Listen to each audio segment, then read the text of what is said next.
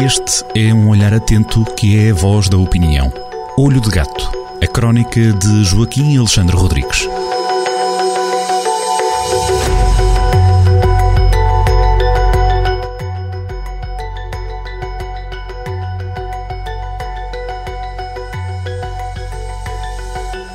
Esta semana o Olho de Gato escreve sobre outdoors, imigrantes, tartarugas e gambuzinos. Joaquim Alexandre Rodrigues, bem-vindo novo à antena da Rádio Jornal do Centro. Ora, no seu espaço de comentário habitual, começa por falar de cartazes. Cartazes de quem?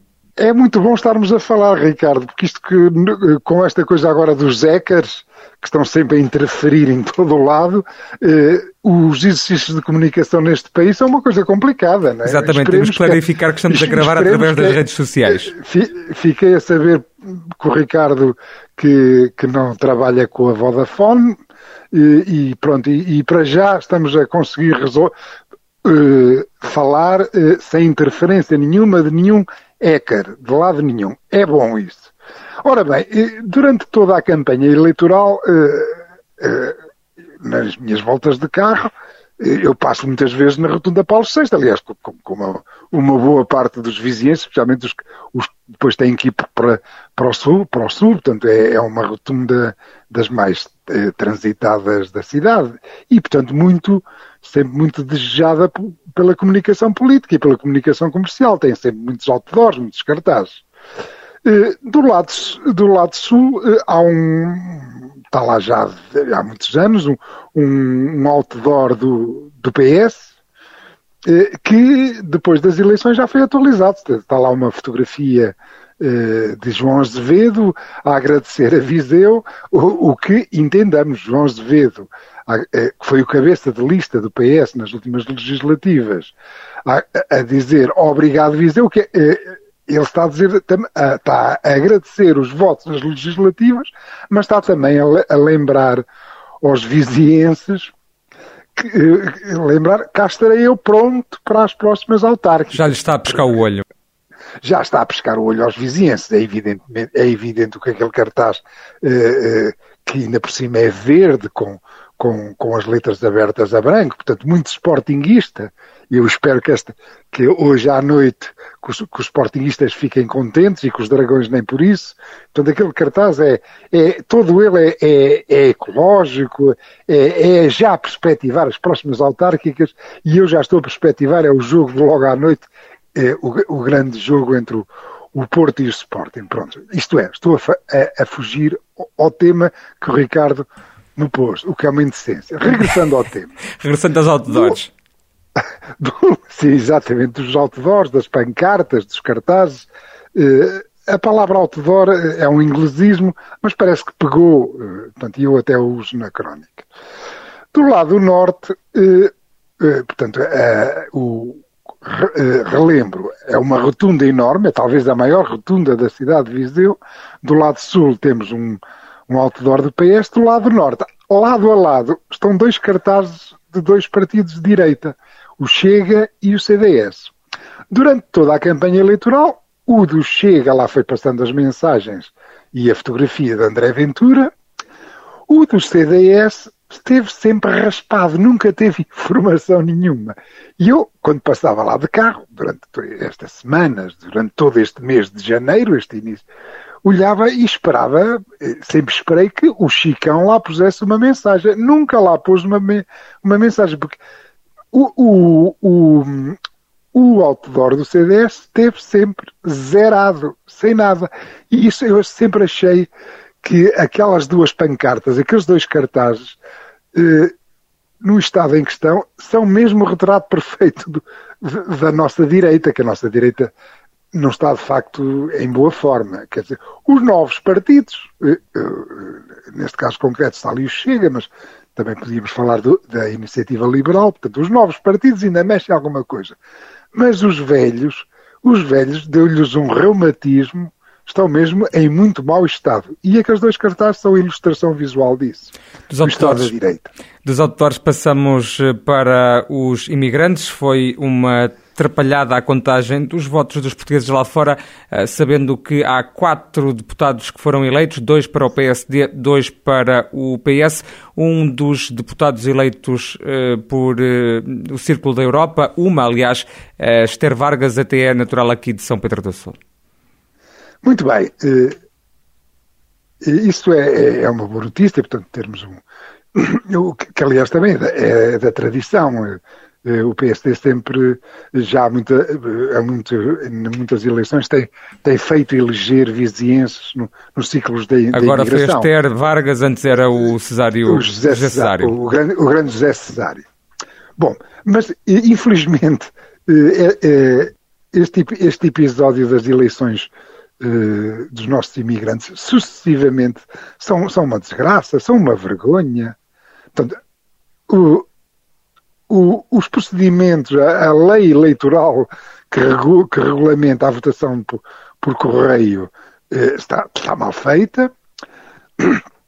O PS e o PSD armados em donos disto tudo, até fizeram umas combinações escabrosas, assim, umas combinações de secretaria e, e escabrosas que depois finalmente o PSD até percebeu que, que, que, aquilo que não podia ser, que aquilo, aquilo que eles tinham combinado que não, que não podia ser, portanto houve ali um para a frente e um para trás, um tapar de remendos, ficou tudo ainda mais, ainda mais remendado. Resultado, 157 mil votos uh, do Círculo da Europa anulados, portanto, 80% de, do, dos nossos concidadãos que se deram ao trabalho de votar, não, os seus votos não foram considerados.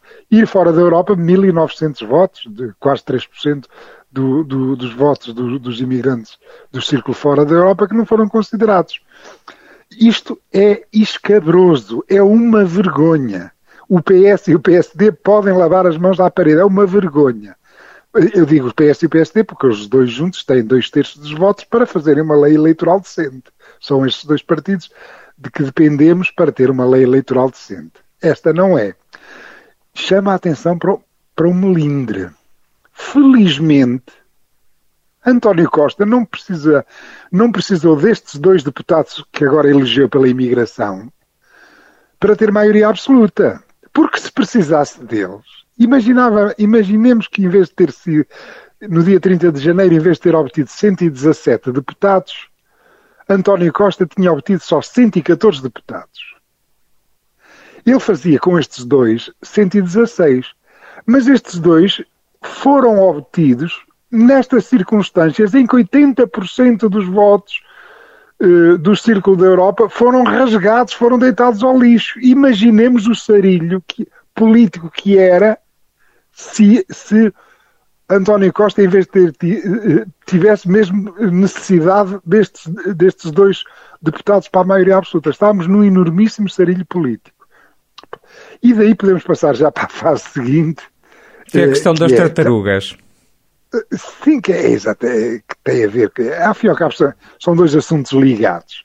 Eh, e não nos esqueçamos que o orçamento foi chumbado em 27 de outubro, foi o dia em que o Bloco de Esquerda e o PCP decidiram dar um enormíssimo tiro no pé. Aliás, nem foi um tiro, foi uma bazucada. No, mandaram uma bazucada na, nos pés trim e, e, e, com os resultados que conhece. Foi em 27 de outubro. Nós só vamos ter um novo governo, já está calendarizado, a 23 de fevereiro. Portanto, é quatro meses depois.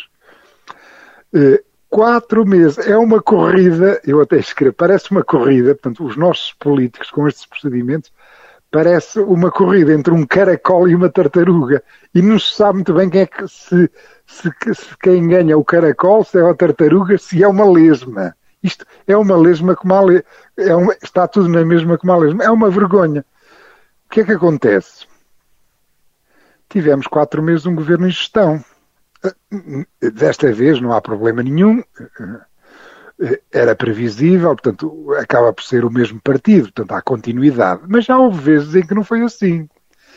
E quando está durante meses, quando temos durante meses, quatro meses, governantes que sabem que já estão de saída, e nós temos alguns exemplos na nossa história da Terceira República, acontece em negociatas de 25 hora. Eh, portanto, eh, o vazio de poder é sempre uma moléstia. Tudo que seja por mais de um, uh, tudo que seja por mais de um mês é muito mal para o país. Pelo que, o, o que é que se pediria agora? Que os partidos todos uh, têm tempo. Nós vamos ter agora uma legislatura enormíssima que vai, que vai durar quase cinco anos, pelo menos quatro anos e meio, quatro anos e nove meses. É até, é até outubro de 2026. Outubro de 2026, ainda só estamos no início de 2022. Uh, e, e, no, e, ainda por cima, no, no, no, panorama mais imediato, não, não vamos ter eleições nenhumas. As próximas vão ser eh, só daqui a eh, só na primavera de 2024. Portanto, ainda falta dois, mais de dois anos para as próximas eleições que vão ser as europeias em 2024. Portanto, há aqui agora um espaço limpo de eleições em que era bom que os partidos se aproveitassem para mexer eh, na, nas leis eleitorais e nos prazos, nos procedimentos, pôr, pôr o país uh, com ritmos do século XXI e não com ritmos de tartaruga. Pronto, globalmente é isto que eu, que eu quero dizer neste ponto, que também, aliás, está ligado ao anterior do, dos votos dos imigrantes, eh, a ver se se arranja um sistema que os imigrantes não tenham este, o, o voto dos imigrantes não tenha este destino inglório de eh, um de quatro em cada cinco votos serem mandados para o caixote do lixo. Não pode ser, temos que respeitar as pessoas, os nossos concidadãos. E para fechar, Joaquim, uma caça aos gambuzinos. Os gambuzinos, eh, os gambuzinos são, são uma entidade mítica.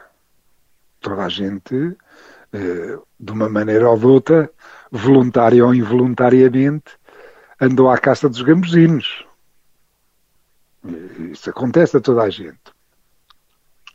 Eu tenho uma ideia que, eh, que até o próprio Aquilino Ribeiro, quando era menino e moço, esteve hospedado numa rua, numa casa da Rua do Arco, e uns malandrecos eh, puseram-no à caça dos gambuzinos no, no, Rio Pavia. Ele conta isso no, no, numa, numa, autobiografia. Eh, eh, depois percebeu que estava a ser entrampado, que estava a ser enganado, evidentemente não há gambuzinos, e, e, e depois eh, ele era, era um rapaz, era um rapaz intrépido que vinha lá das terras do Demo e eh, eh, conseguiu tirar, tirar de esforço e vingar-se dos brincalhões que, abusa, que abusaram da sua boa fé. E, portanto, o Aquilino Ribeiro conseguiu passar por cima dessa história em que foi engrampado com uma caça aos gambuzinos. Bom, qual é o problema? Uh, aliás, aqui nem há problema nenhum, é só alguma memória. É assim, os governos, especialmente os governos que podem fazer reformas, que são aqueles que têm maioria absoluta, como, como aquele que agora vamos ter, de António Costa, os governos adoram quando a opinião pública anda entretida com caça a gambuzinos, isto é, andam entretidos no, uh, com laracha, com assuntos que não são importantes, com assuntos uh, secundários e adoram isso. Pronto.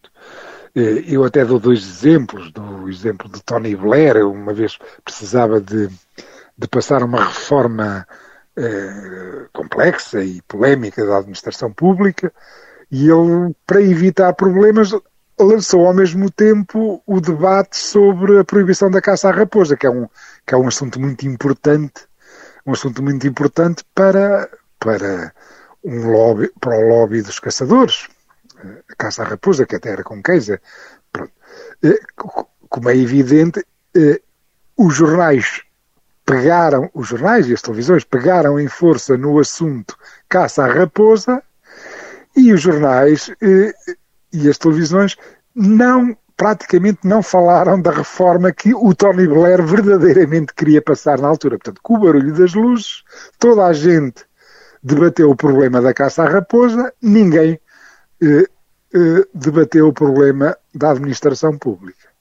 Eu ainda dou outro exemplo deste tipo de, de deste tipo de manobra mediática, que foi o nosso José Sócrates quando subiu ao poder em 2005. Quando ele subiu ao poder em 2005, eh, pronto, lá deve ter, ter feito as suas reuniões de estratégia e percebeu que precisava de, precisava de eh, pôr os professores a ganhar menos dinheiro.